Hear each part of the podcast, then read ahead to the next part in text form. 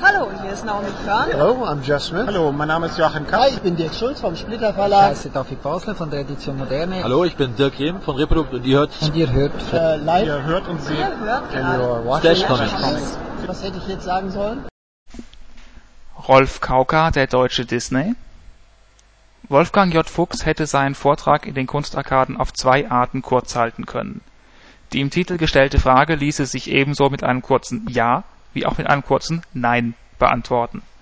Zum Glück für seine Zuhörer entschied sich Fuchs dann aber doch für die lange Variante. Dabei erzählte er auch davon, wie der Sachse Rolf Kauka nach dem Zweiten Weltkrieg nach München kam, wie er dort quasi im Selbststudium ein Lehrbuch für Jurastudenten schrieb, welche Rolle der Name Kauka in der Geschichte des Ullstein Verlags spielte und wie Rolf Kauka schließlich zu den Comics kam.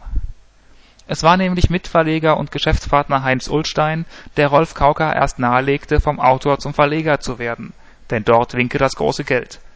Aber so bald nach dem Krieg hatten die Deutschen andere Interessen als Bücher, also stand Kauka bald mit wenig Geld, aber vielen Schulden da. Jetzt gab Ullstein ihm einen neuen Rat. Kauka solle doch besser Autor bleiben.